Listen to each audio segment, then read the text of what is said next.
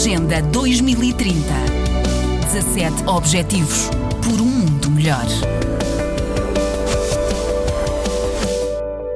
A Organização das Nações Unidas para a Alimentação e Agricultura lançou um programa para ajudar mais de 70 mil agricultores e pescadores indonésios.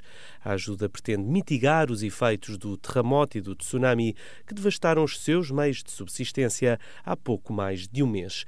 O terremoto mais mortal registrado no país em mais de uma década, um tsunami e deslizamentos de terra arruinaram as casas e as terras das pessoas, causando perdas generalizadas de vidas e deslocamentos. Mais de 3 mil pessoas morreram ou desapareceram devido aos desastres que obrigaram mais de 200 mil pessoas a deixar as suas casas. Nos próximos três meses, a FAO pretende ajudar 50 mil agricultores, disponibilizando sementes de hortaliças, fertilizantes e pequenas ferramentas manuais, como pás e enxadas.